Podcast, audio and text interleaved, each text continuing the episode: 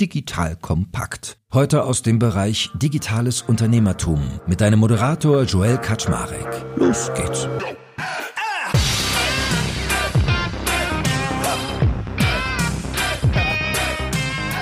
Hallo Leute, mein Name ist Joel Kaczmarek. Ich bin der Geschäftsführer von Digital Kompakt und heute habe ich mal wieder den lieben Theo Pham an meiner Seite. Ihr wisst ja, der ist Experte schlechthin für das Metaverse und wir haben gesagt, wir machen mal regelmäßig zusammen ein Metaverse-Update. Darin sprechen wir dann darüber, was ist denn eigentlich los in Sachen NFTs, wo steht die Kryptoszene, was tut sich im Metaverse insgesamt, also zum Beispiel mit Brands, aber auch mit digitalen Communities. Und ich freue mich schon total darauf, ihn heute wieder dabei zu haben. Hallo, lieber Theo. Hey Joel, freut mich wieder mit dabei zu sein. Ja, fangen wir mal an. Also während wir das hier aufnehmen, ist draußen Hochsommer, aber im Kryptobereich ist ja eher arktischer Winter gerade, ne? Also großer Crash. Vielleicht fangen wir mal an mit so einem kleinen State of Crypto Gespräch. Was nimmst du da so wahr? Genau, also der Kryptomarkt, der ist ja vor allem im Mai und Juni ziemlich gecrashed, wie man eben auch an den Kursen von Bitcoin und Ethereum eben sehen kann. Aktuell ist sie wieder so ein bisschen im Aufwind, aber vielleicht für die Leute, die das Ganze nicht sozusagen täglich oder minütlich verfolgen. Bitcoin hatte ja sein All-Time-High letzten November, glaube ich, bei etwa 69.000 Dollar und liegt aktuell bei 23.000 Dollar also gut 66 Prozent an Wert verloren. Und Ethereum lag ja schon mal bei 4.800 Dollar. Aktuell ist es bei 1.600 Dollar. Das ist aber jetzt schon ein 50 Prozent Plus im Gegensatz zu vor ein paar Wochen. Da ging der Kurs nämlich schon unter die 900 Dollar. Und jetzt kannst du dir halt vorstellen, Leute, die für 4.800 Dollar Ethereum gekauft haben, vor ein paar Monaten, noch im November, und dann rauscht das Ganze auf unter 900, die hat natürlich jetzt nicht so viel Spaß dran. Und wir werden gleich drüber sprechen, aber sozusagen die Kryptowährungen, die existieren ja sozusagen nicht im Vakuum, sondern der Preis der Kryptowährung hat natürlich immer noch Einfluss auf den Wert und die Preise von NFTs. Vielleicht mal ein Disclaimer vorweg, finde ich, sollte man an der Stelle auch mal sagen. Wir machen hier natürlich keine Anlageberatung. Also wenn ich dich jetzt gleich frage, ja, sag mal, Theo, gehst du jetzt eigentlich los und kaufst jetzt extra nach, weil du irgendwie Krypto überzeugt bist, dann soll das natürlich nicht Vorbild für andere sein, sondern jeder möge sich bitte Rat einholen. Aber das wäre meine Frage an dich gewesen, ob du den nuklearen Winter benutzt, um dein Portfolio nochmal ein bisschen aufzustocken, weil wenn man bullish ist, glaubt man ja, es geht wieder hoch, oder? Ja, genau. Es gibt ja immer diese Strategie, den Dip zu kaufen, ne? Buy the Dip. Das heißt, immer wenn es runtergeht, dann ist es ja immer eine vermeintlich gute Chance einzusteigen. Wenn wir uns jetzt aber mal Ethereum als Beispiel nehmen, das war ja wie gesagt schon bei 4.800 Dollar. Das heißt, da gab es Leute, die bei 4.500 den Dip gekauft haben und bei 4000 und bei 3500 und bei 3000 und bei 2500. Das heißt, äh, das war bislang dann so gesehen keine gute Idee. Ich glaube, den perfekten Zeitpunkt, den kannst du nie abpassen und deshalb gibt's ja diese Strategie des Dollar Cost Averaging. Das heißt, ähm, du sagst jetzt nicht, boah, ich will 100.000 in Ethereum stecken, ich warte jetzt auf den perfekten Kurs und kaufe jetzt auf einmal für 100.000, sondern du sagst zum Beispiel, naja, lass mich doch über die nächsten 100 Wochen jedes Mal für 1.000 Euro Ethereum kaufen. Und dann erwische ich mal halt sehr hohe Kurse, mal sehr niedrige Kurse, aber im Durchschnitt wird es dann hoffentlich ein halbwegs realistischer Wert sein. Und du hast halt eben nicht das Risiko, dass du halt beim All-Time High wie 4.800 einkaufst. Aber klar hast du natürlich jetzt auch nicht die Chance, jetzt alles zu einem sehr, sehr günstigen Kurs wie 900 Dollar eben einzukaufen. Aber langfristig macht dieses Dollar-Cost-Averaging eigentlich schon am meisten Sinn für die Investoren. Ja, ich handhabe das auch so. Ich habe mir irgendwie so wie so einen kleinen konservativen Sparplan, kommt immer in meine Bitcoin-App jeden Monat 70 Euro, 35 am Anfang, 35 am Ende des Monats. Total spießig, aber das ist ja so ein bisschen der Gedanke, glaube ich, die Spitzen und die Täler abzuschneiden, dass man, genau wie du es gerade sagst, Dollar-Cost-Averaging zu betreiben. Gut, jetzt hast du eben ja schon angedeutet, Krypto ist ja nicht luftleer. Also ich finde, man kann ja sowieso mal so ein bisschen diskutieren. Viele haben ja sowas wie Bitcoin immer als ein Spekulationsobjekt gesehen, was ich bei einer Währung merkwürdig finde. Also Krypto sollte ja in der Logik eigentlich nicht digitales Gold sein, sondern der digitale Dollar in der Logik. Wie erklärst du denn diese Verknüpfung oder was ist denn so deine Hypothese, was mit den Kryptos passiert, wenn man gerade betrachtet, dass die eben nicht so losgelöst gehandelt werden? Also man muss halt auf jeden Fall ehrlich zugeben, dass Krypto natürlich für sehr viele Leute natürlich ein reines Spekulationsobjekt ist. Und klar gibt es natürlich die Technologie, klar gibt es eben auch die Utility. Und ich glaube, in Zukunft muss man eben sehr stark zwischen Spekulation und Utility unterscheiden. Werden wir eben auch gleich bei den NFTs machen. Also vieles in diesem Kryptomarkt da es ja keine richtigen Fundamentals gibt, ist natürlich viel narrativ getrieben. Das heißt, es gibt irgendeine Story und die Leute glauben dran oder glauben halt nicht dran. Ne? Und ein Narrativ war ja zum Beispiel sowas wie, boah, jetzt wo Tesla und Elon Musk Bitcoin gekauft haben für quasi auf der Balance Sheet von Tesla, werden das bald alle anderen Companies auch machen. Ist nicht wirklich so eingetreten, ne? Also dieses Narrativ hat sich eben nicht erfüllt. Dann gab es ja noch ein anderes Narrativ von wegen, naja, die Inflation ist eben so hoch und deshalb müssen wir jetzt quasi Bitcoin kaufen, um unseren Wert zu speichern. Ja, die Inflation ist sogar noch viel höher, als wir dachten, noch vor einem Jahr. Aber im Endeffekt, Leute haben jetzt quasi zum Teil 70 Prozent mit Bitcoin verloren um sich gegen die 8% Inflation zu schützen. Das war jetzt natürlich jetzt auch kein besonders cleverer Plan. Das heißt, der ist so gesehen eben auch nicht aufgegangen. Das bedeutet, ich glaube, im aktuellen Markt ist es sehr schwierig, glaube ich, reiner Spekulant zu sein. Ich glaube, du musst dann eben schon wirklich langfristig an diese Technologien glauben und wirklich glauben, dass eben Bitcoin, Ethereum und so weiter eben auch einen wirklichen Use Case haben Denn wenn du eben nur spekulierst, dann ist im Augenblick einfach so viel Volatilität drin, dass dir halt wirklich ziemlich schlecht wird, wenn auf einmal deine Positionen 70 Prozent im Keller sind. Und ich glaube, dass sowas eben nur Leute durchhalten, die dann auch wirklich langfristig an diesen Use Case dann eben auch glauben. Wobei ich auch sagen muss, es kann sein, dass Ethereum und Smart Contracts und so weiter auf jeden Fall die Zukunft sind, aber ein ETH halt trotzdem nur 2000 Dollar wert ist, ja? Ich glaube, die Tatsache, also ob sich durchsetzt oder nicht, muss sich jetzt ja nicht darin reflektieren, wie hoch jetzt der Kurs ist, ja? Ist zum Beispiel Netflix jetzt, ne? Netflix als Aktie ist ja auch um 80 Prozent gesunken. Das heißt, niemand würde daran zweifeln, dass irgendwie Streaming oder Entertainment oder irgendwie Serien jetzt irgendwie ein sinnvolles Produkt ist. Aber offenbar sind die Leute oder der Markt jetzt eben der Meinung, dass diese Firma halt nicht mehr 200 Milliarden wert ist, sondern vielleicht nur noch 40 oder 50 Milliarden. Und genauso ist es mit Bitcoin vielleicht auch oder mit Ethereum. Vielleicht gibt es super sinnvolle Use Cases. Es hat vielleicht alles seine Daseinsberechtigung, aber trotzdem wird vielleicht der Bitcoin niemals auf 100.000 kommen oder Ethereum niemals auf 10.000 kommen. Aber ganz schön, was du sagst mit dem Narrativ. Bei Startups sage ich immer, am Anfang ist der Voodoo-Faktor noch sehr hoch. Da kann man immer noch so ein bisschen hier erzählen, da erzählen und irgendwann werden halt immer mehr Fakten geschaffen, dann wird die Datenlage dichter und dann kann man bessere Hypothesen bilden. Ist deine Hypothese in Bezug auf Krypto jetzt, dass die Leute sozusagen wirklich weg sollten vom Spekulationsobjekt und sich mehr auf Funktionalität auch konzentrieren sollten? Definitiv. Ich glaube, da kommen wir ja gleich bei den NFTs nochmal drauf, weil da ja vielleicht noch ein bisschen klarer ist, wo vielleicht dann eben auch die Utilities liegen. Aber ich glaube, gerade bei Kryptowährungen, da sollte man schon immer drauf schauen, dass die darunterliegende Technologie, die Blockchain, eben auch sinnvolle Dinge tut und das dann eben auch eine sinnvolle Technologie ist und eben nicht nur irgendwie ein Coin, der irgendwie von A nach B getradet wird und man dann eben einfach nur auf die Wertsteigerung spekuliert. Weil du ja gerade nochmal die Startups erwähnt hast, da sehen wir ja auch einfach, dass einfach alle Assets jetzt neu bewertet werden. Ne? Das heißt, viele gerade Krypto-Skeptiker, die reiben sich jetzt vielleicht auch so ein bisschen die Hände und sagen, ah, ich wusste ja schon immer, das ist alles Betrug und ich wusste ja schon immer, dass Bitcoin und Ethereum nichts dahinter steht und dass irgendwie alles auf Null geht. Also ja, mag sein, aber ich glaube, das, was wir aktuell am Markt sehen, trifft ja auf sehr viele Assets zu. Also Netflix minus 80 Prozent haben wir ja schon angesprochen. Aber auch wenn du jetzt in die Schlagzeilen reinguckst, was jetzt Unicorn-Startups angeht, ne, dass so ein Klarna ja auch während Corona noch hochgepriesen als die Future of Payment und Commerce und so weiter, ne? Jetzt plötzlich eben nicht mehr zu einer 45 Milliarden Dollar Bewertung Kapital raised, sondern glaube ich jetzt nur noch zu 8 Milliarden oder sowas, ne? Da sieht man ja auch einfach, wie alle Assets jetzt eben neu bepreist werden. Von daher ist es natürlich aus Krypto-Anlegersicht natürlich sehr schade, dass es so eine starke Korrektur gegeben hat. Aber die befinden sich so gesehen in bester Gesellschaft mit den Top-Companies wie Shopify und Netflix oder eben auch den Super-Unicorns in der Startup-Szene. Man sagt ja immer, die Flut hebt alle Boote und dann die Ebbe senkt sie vielleicht auch alle sozusagen. Aber ein Punkt vielleicht noch zum Thema State of Crypto. Wie nimmst du denn wahr das ganze Thema Umwelt und Nachhaltigkeit? Weil ich habe mit einem guten Freund mich neulich unterhalten, der hat bei Mt. Gox damals investiert und war ein reißerisches Thema. Die wickeln ja nach wie vor ihre Insolvenz ab und er meinte, eventuell kriege ich da jetzt sogar was wieder. Und dann meinte ich, ach cool, kriegst du noch Bitcoins? Ja, nee, man nimmt so den Wert und mh, hm, ich will auch gar keine Bitcoins mehr haben, weil irgendwie die Energie, die vorgehalten werden muss, um sowas aufrechtzuerhalten, das kann man nicht mit meinem Gewissen vereinbaren. Ist es generell ein Trend, was so Schürfen und Halten von irgendwie Kryptowährungen angeht, dass Menschen sagen, oh, irgendwie sollte man da mal drüber reden oder nimmst du das noch nicht so wahr? Ich glaube, es ist immer noch zu wenig ein Thema. Also klar gibt es immer Kritiker, die ja schon immer zu Recht eben auch darauf hingewiesen haben, dass ja der Energieverbrauch sehr hoch ist. Ich glaube, zumindest im Ethereum-Kontext, ne, und die meisten NFTs basieren ja auf Ethereum, da wird es ja bald eine Umstellung geben auf das sogenannte Ethereum 2.0 und da wird ja quasi der ja, Verifizierungsmechanismus ja umgestellt from Proof of Work auf Proof of Stake. Und das bedeutet, ohne jetzt zu technisch zu werden, ist dass man weiß ja immer, dass um diese Blockchain am Leben zu erhalten, um diese ganzen Transaktionen zu prüfen, musst du ja wahnsinnig viel Rechenaufwand eben auch investieren um das Ganze eben sicher zu halten. Und das verursacht ja eben auch sehr viel Stromverbrauch. Und mit dieser Umstellung auf Ethereum 2.0 soll dieser Energieverbrauch um 99 Prozent reduziert werden.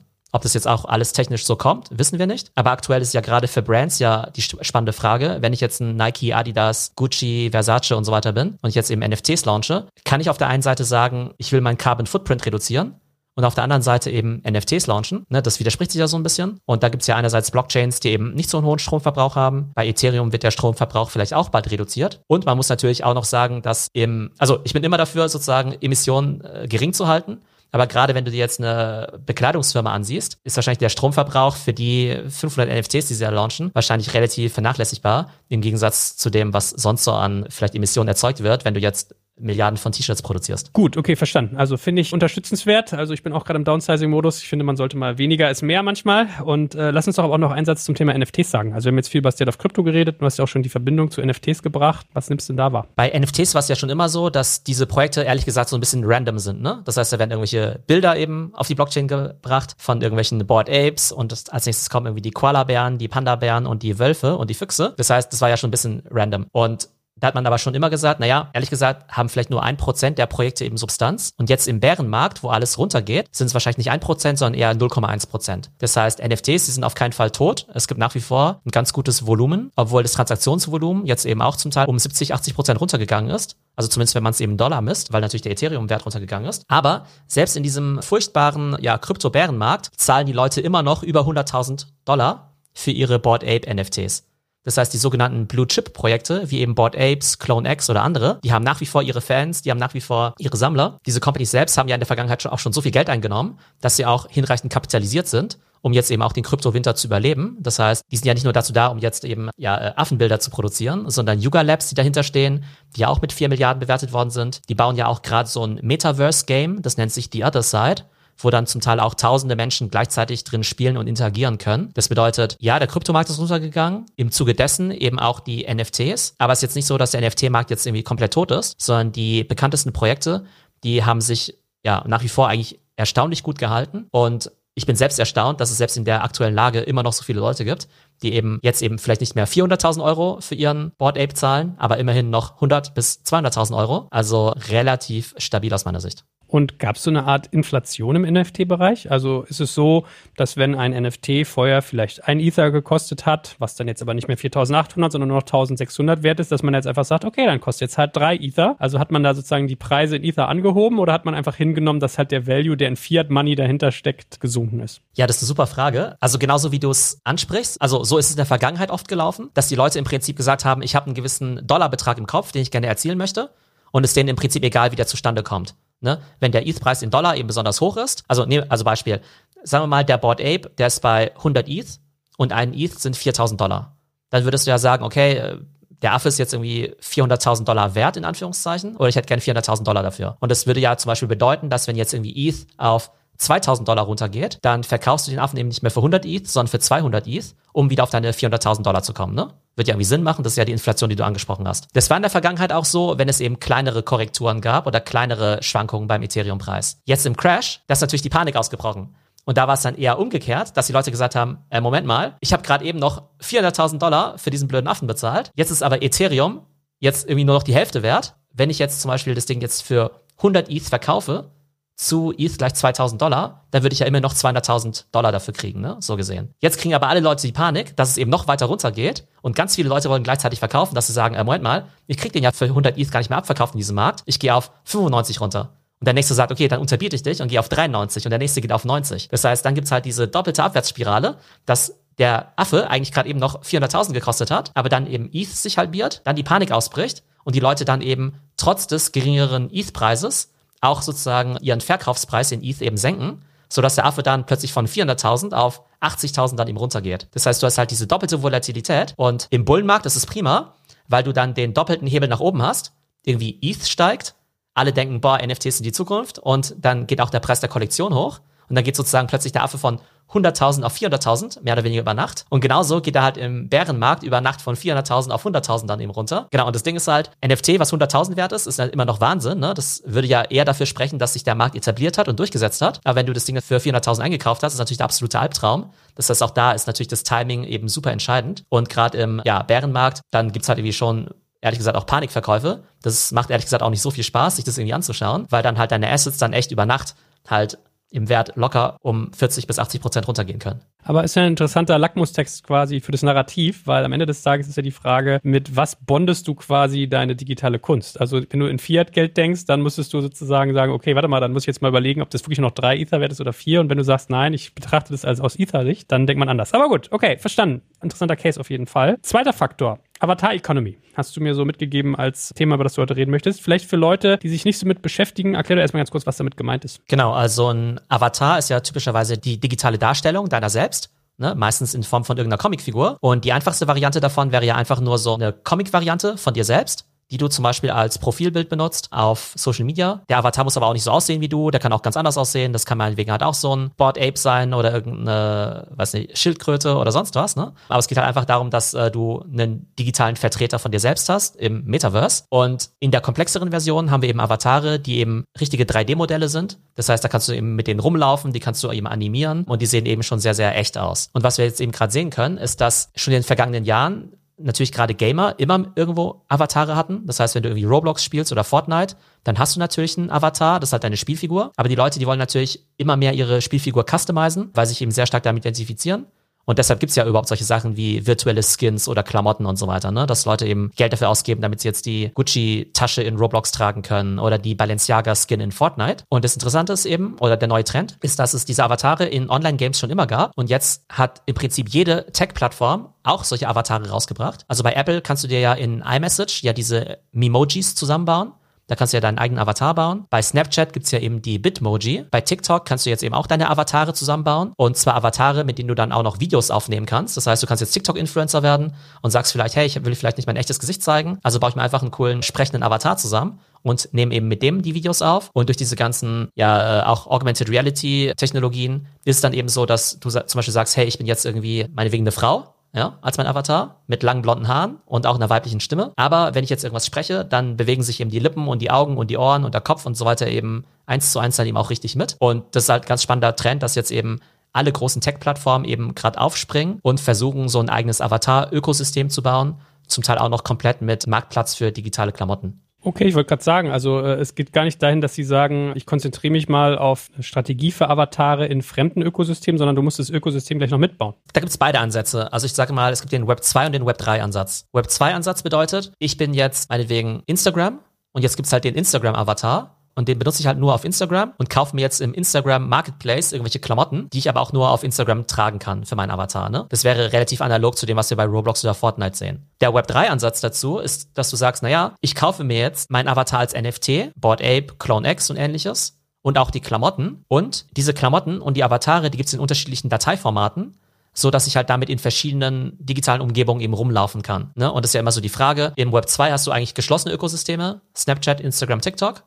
Und im Web 3, im Metaverse ist ja die Idee, dass die ja so ein bisschen interoperable sind. Das heißt, dass sie ein Stück weit miteinander kompatibel sind. Das heißt, du hast jetzt irgendwie gerade so zwei Arten von Avataren. Die einen, die sind mehr oder weniger immer kostenlos. Die baust du halt innerhalb von Snapchat oder von TikTok dann eben zusammen. Kannst sie aber auch nur dort nutzen.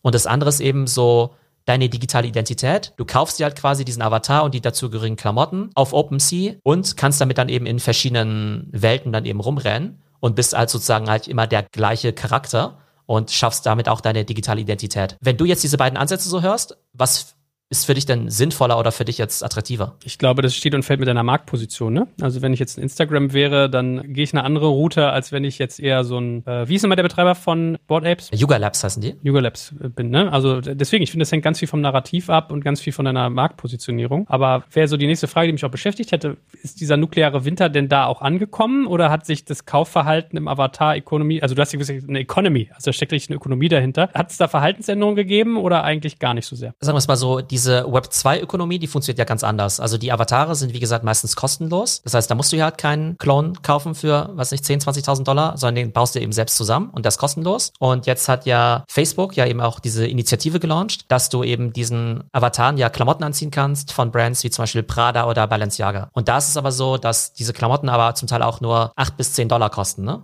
Oder auch bei Roblox. Da sind die Klamotten ja auch relativ günstig. Das heißt, da glaube ich, hat sich an der Zahlungsbereitschaft der Leute jetzt nicht viel geändert. Ne? Also weil sie sagen, okay, ob jetzt irgendwie 8 Dollar oder 5 Dollar ist eigentlich mehr oder weniger egal. Ich glaube, dieser Krypto-Winter, der zeigt sich natürlich dann eher sozusagen bei diesen Web3-Avataren, wo du ja wirklich zum Teil Tausende oder Zehntausende ausgeben musst um eben diese NFTs zu kaufen. Und das ist vielleicht auch so ein bisschen der Unterschied, dass in der Web 2-Welt dieser finanzielle Aspekt jetzt gar nicht so riesig ist. Da kauft jetzt niemand den Avatar oder da baut sich keiner den Avatar, um damit zu spekulieren. Da kauft jetzt niemand die Prada-Klamotten, um die weiter zu verkaufen. Wohingegen im Web 3 natürlich du schon sagst, okay, ich kaufe mir jetzt eben ein ganz seltenes Collectible, was ja auch als NFT auf der Blockchain eben so hinterlegt ist, was ja auch eine gewisse Seltenheit hat. Das heißt, von den besonders seltenen Nike-Sneakern gibt es vielleicht auch nur 100 Stück als NFT, aber von diesen Prada-Klamotten im Web 2 bei Instagram gibt es vielleicht unendlich viele und dementsprechend sind die auch nicht so viel wert. Das heißt, es sind eben ganz unterschiedliche Ansätze und es wird eben spannend sein zu sehen, was sich da eben durchsetzt. Wobei, wenn man jetzt mal auf den Mainstream schaut, dann klingt natürlich umsonst erstmal besser. als jetzt irgendwie Zehntausende von Dollar für irgendwie so einen Avatar auszugeben.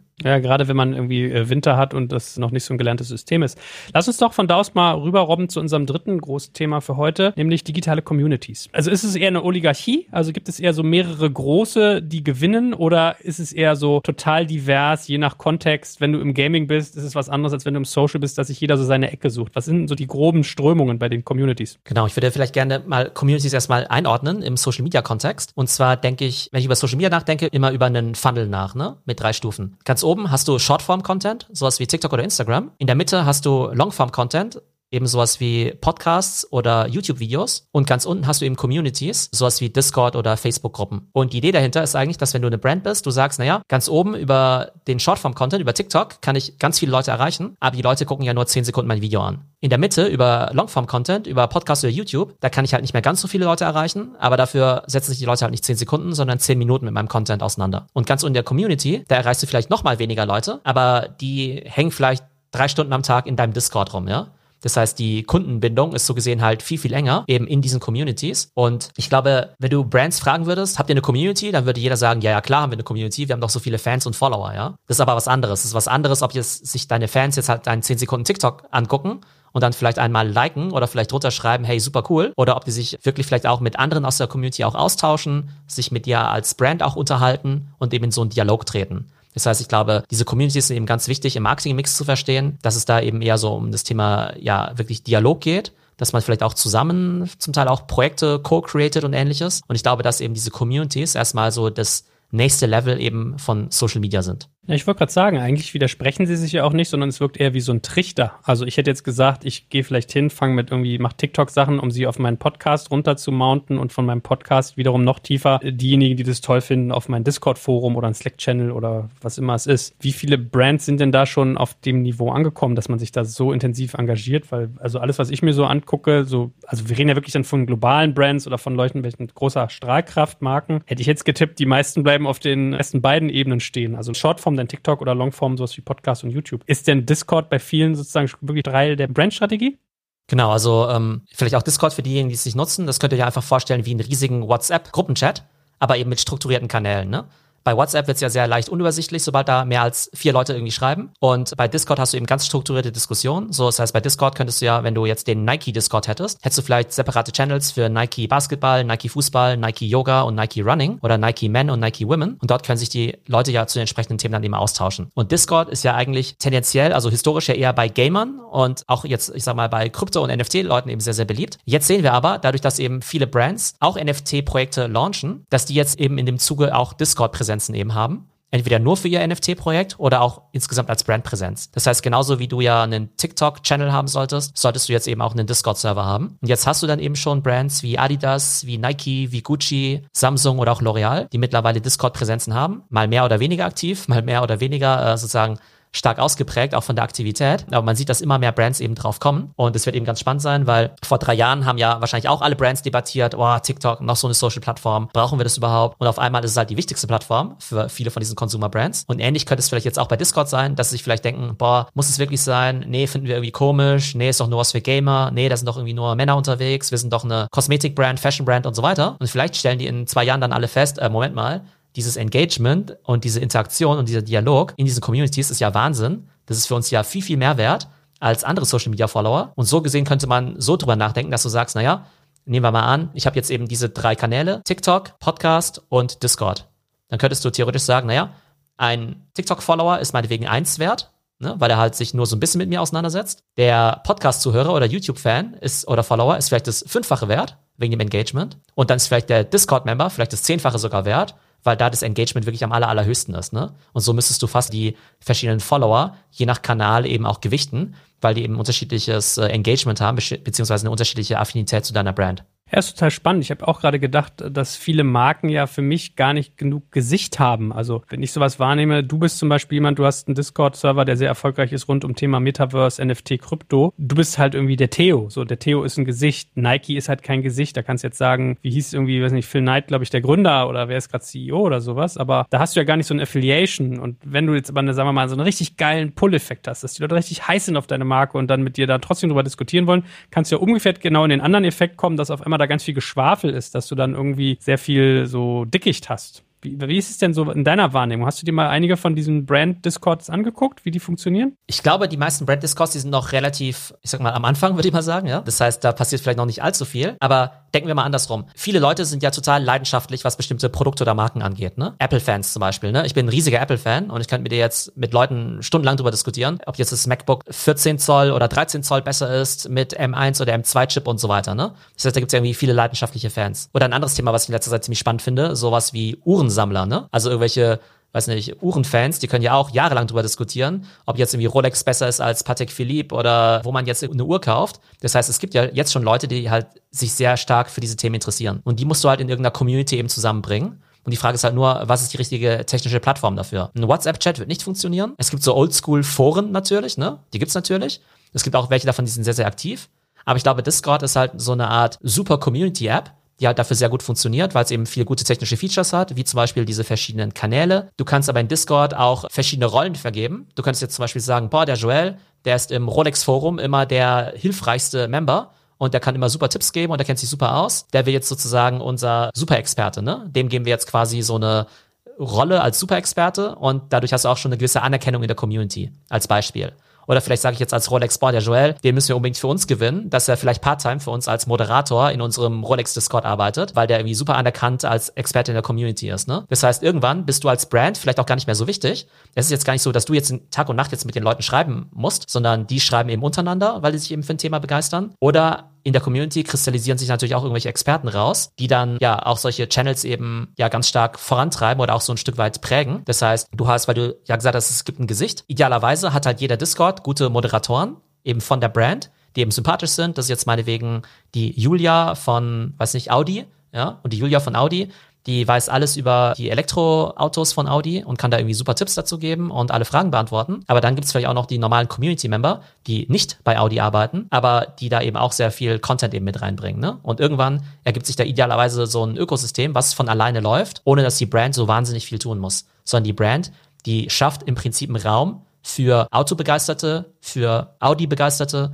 für Leute, die sich für Elektromobilität interessieren. Also alles, was du gerade gesagt hast zu Discord, finde ich, könnte man auch bei Foren fairerweise machen, also so eine Rollen vergeben etc. Was ist denn so State of the Art? Gibt es noch andere Plattformen, die auch in dem Segment aktiv sind, was Communities angeht? Also was diese richtige Community-Funktion angeht, ist tatsächlich Discord State of the Art. Aber witzigerweise wissen wir ja, dass Mark Zuckerberg und Facebook ja gerne kopieren. Die kopieren ja gerne bei Snapchat und bei TikTok. Und jetzt kopieren sie eben Discord. Das heißt, Facebook Groups, die ja fairerweise ja schon hunderte Millionen von Usern haben, die kommen ja immer so ein bisschen altbacken daher, aber die kopieren jetzt mehr oder weniger komplett die Funktionalitäten und auch das Design von Discord. Ne? Also komischerweise, also Discord hat so ein lilanes Look und Feel, ein lilanes Logo und die neuen Facebook-Gruppen, die werden auch in lila eben erscheinen. Das heißt, die werden also bei Facebook Groups das Ganze eben einbauen und es soll eben auch bald WhatsApp-Communities geben. Ne? Und wie immer ist natürlich immer spannend, wenn du dir Facebook anschaust, meistens sind sie ja nicht der Innovator, sondern haben einfach eine große Reichweite. Im Fall von Snapchat Stories hat ja Snapchat die Stories erfunden. Aber Instagram hat es dann eben trotzdem erfolgreicher ausgerollt, wegen der reinen Masse. Bei TikTok war es so, dass Instagram das Ganze natürlich kopiert hat mit den Reels, aber TikTok dennoch erfolgreicher ist. Jetzt wird es eben spannend sein zu sehen mit diesem Community-Feature, ob das Original eben gewinnt, Discord, oder jetzt eben Facebook Groups das eben erfolgreich klauen werden und jetzt eben die User dort in die Communities reinziehen. Aber für Brands stellt sich jetzt natürlich die Frage, A, brauche ich überhaupt eine Community?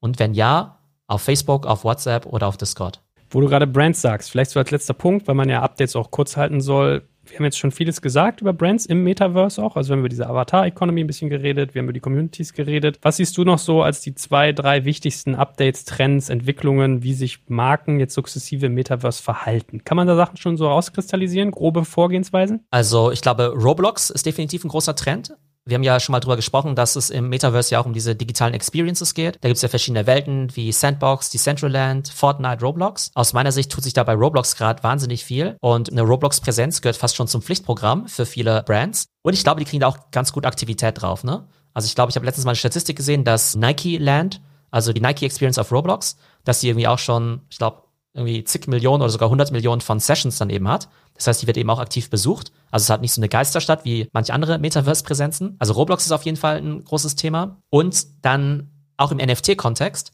sieht man eben, dass NFTs dann eben auch tatsächlich ja jetzt eben auch eine gewisse Utility haben. Zum Beispiel gibt es jetzt ein spannendes Thema, das nennt sich Token Gated Commerce. Und da geht es eben darum, dass du eben ja auf bestimmte Features oder Produkte nur zugreifen kannst, wenn du eben auch den entsprechenden Token dazu eben besitzt. Und stell dir mal vor, du bist ein Fußballverein, du bist der FC Bayern du hast irgendwie, weiß nicht, eine Million Fans in Deutschland, aber vielleicht sind davon nur 100.000 jetzt irgendwie auch FC Bayern Mitglieder und vielleicht sind nur 10.000 davon in Zukunft irgendwie Superfans mit dem FC Bayern Token. Jetzt könntest du halt sagen, naja, nur die Leute mit dem FC Bayern Token können halt zu bestimmten Events hingehen, meinetwegen zur Autogrammstunde von den Neuverpflichtungen. Nur die können das Jubiläumstrikot kaufen oder nur die können sich einen bestimmten Content eben anschauen. Das heißt, den Token als sozusagen Ausweis zu verwenden um Leuten eben spezielle exklusive Events oder Produkte zugänglich zu machen. Das ist auf jeden Fall ein großer Trend. Und man sieht jetzt eben auch schon ganz spannende Sachen, wie zum Beispiel Shopify, die experimentieren jetzt einerseits mit Token-Gated Commerce auf ihrer Webseite, das heißt bestimmte Shopify-Shops, da kannst du eben nur einkaufen, wenn du auch den Token besitzt. Und mittlerweile gibt es sogar schon Automaten, wo du quasi mehr oder weniger dein NFT an den Automaten dranhalten musst. Und nur dann kannst du was kaufen. Also stell dir vor, wiederum Fußballbeispiel, du bist in der Allianz Arena und da steht jetzt irgendwie plötzlich so ein Automat rum und da sind zwar 70.000 Leute in der Allianz Arena, aber nur die 10.000 mit dem bestimmten NFT können eben an diesen Automaten rangehen, um sich da eben spezielle Sachen rauszulassen, wie vielleicht, keine Ahnung, kostenlose Getränke oder sowas, ja, oder spezielles Merchandise, was eben nur für diese Superfans ist. Das heißt, da komme ich wieder auf dieses Thema zurück, dass diese NFTs, zumindest bei Brands, eigentlich überhaupt nichts mit der Spekulation zu tun haben. Das heißt, ich glaube, Brands kann es vollkommen egal sein, ob der Board Apes jetzt irgendwie 100 Dollar kostet oder 100.000. Wichtig ist eben, dass du mit diesen NFTs irgendwelche spannenden Dinger machen kannst. Und ich glaube, dass eben Token-Gated Commerce da auf jeden Fall eine ganz spannende Anwendung ist. Oder auch jetzt bei einer Luxusuhrenmarke wie zum Beispiel Tag Heuer. Da kannst du jetzt so eine Smartwatch kaufen und kannst aber als sozusagen als Hintergrundbild dann auch dein NFT anzeigen lassen. Aber nur die NFTs, die du auch tatsächlich besitzt, die auch wirklich in deiner Wallet sind. Das ist dann so ähnlich wie diese Profilbildverifizierung bei Twitter. Da hast du ja auch bei Twitter Blue diesen Mechanismus, dass du halt dein Profilbild nicht mehr rund hast, sondern so sechseckig. Ne? Damit wird ja quasi angezeigt, das ist ein echtes NFT. Und du musst dann ja quasi Twitter mit deiner Wallet connecten, um dann eben dein NFT hochzuladen. Und bei dieser Tag Heuer Uhr ist es dann eben auch so, dass du dann quasi deine Smartwatch mit deiner Wallet connecten musst und dann hast du vielleicht irgendwelche coolen NFTs, die du dann als Ziffernblatt verwenden kannst, als digitales. Und das ist dann eben auch eine ganz spannende Anwendung. Und Tag Heuer ist ja auch definitiv ja auch eine Premium- oder Luxusuhrenmarke.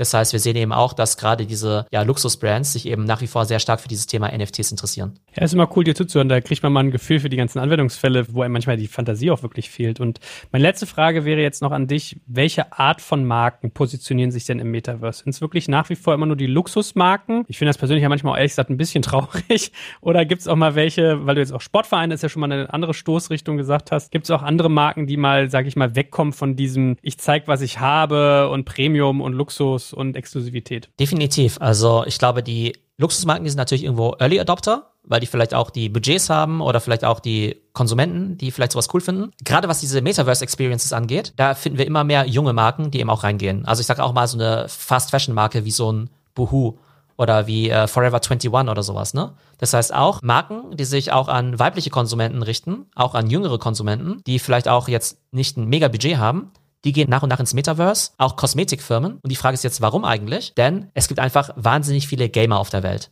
Ne? Und eben auch wahnsinnig viele weibliche Gamerinnen. Ich habe vorhin ja schon Roblox erwähnt. Ich glaube, die haben irgendwie, was nicht, 50 Millionen Daily Active Users, glaube ich. Von denen wohl irgendwie 40 Prozent weiblich sind. Und viele davon eben auch unter 16 Jahren alt. Ne? Das heißt, da gibt es wahnsinnig viel Potenzial für Brands, da eben auch ihre Zielgruppe zu erreichen. Wahrscheinlich können sie über Roblox oder über solche Metaverse-Plattformen oder über Gaming viel besser ihre Kunden erreichen als jetzt über TV-Werbung oder eben ähnliches. Ne? Das heißt, ja, es fängt alles so ein bisschen an mit, ich sag mal, diesen Tech-Nerds und vielleicht auch diesen Krypto-Heads und so weiter, ne? aber geht immer mehr in Richtung Mainstream. Und ich glaube vielleicht auch, um das gedanklich vielleicht besser für Sie einsortieren zu können, wenn ich über das Metaverse spreche, dann rede ich ja meistens über digitale Experiences und über digitale Güter. Ich glaube schon, dass diese digitalen Güter und NFTs so ein Stück weit noch eher so diese Domäne sind von, ich sag mal, teureren Marken. Aber ich glaube, so eine digitale Experience, also quasi die Evolution der Webseite, oder einfach eine immersive 3D-Experience deinen Fans bieten zu können. Das ist auf jeden Fall, glaube ich, der nächste Schritt. Und das ist ja für alle Marken, glaube ich, relevant und wichtig. Von daher könnte ich mir vorstellen, dass vielleicht gerade der Massenmarkt vielleicht jetzt eher auf das Thema Metaverse Experiences eben springen wird und vielleicht die Luxusmarken sich eben eher dem Thema NFTs widmen werden. Okay, cool, lieber Theo. Dann danke dir ganz herzlich fürs Update heute. Liebe Hörerinnen und Hörer, teilt die Folge fleißig, dass auch euer Netzwerk entsprechend gebildet ist und wenn ihr noch mehr von Theo erleben wollt, er schreibt sich TEO, also ohne das H, nicht wie der deutsche Theo, sondern TEO und macht mit der Delta School auch ziemlich spannende Sachen in dem Bereich. Also falls ihr noch mehr Wissen sammeln wollt, sein Discord Discord-Server und so weiter. All das findet ihr zum Beispiel unter delta.pm oder auf Theos offizieller Webseite theo.plus. Cool, Theo, bleib gesund und wir sprechen uns bald wieder zum nächsten Update. Danke dir. Danke, hat Spaß gemacht. Danke fürs Zuhören beim Digital Kompakt Podcast. Du merkst, hier ziehst du massig Wissen für dich und dein Unternehmen heraus. Wenn du mit uns noch erfolgreicher werden möchtest, abonniere uns auf den gängigen Podcast-Plattformen. Und hey, je größer wir werden, desto mehr Menschen können wir helfen. Also erzähl doch auch deinen Kolleginnen und Kollegen von uns. Bis zum nächsten Mal.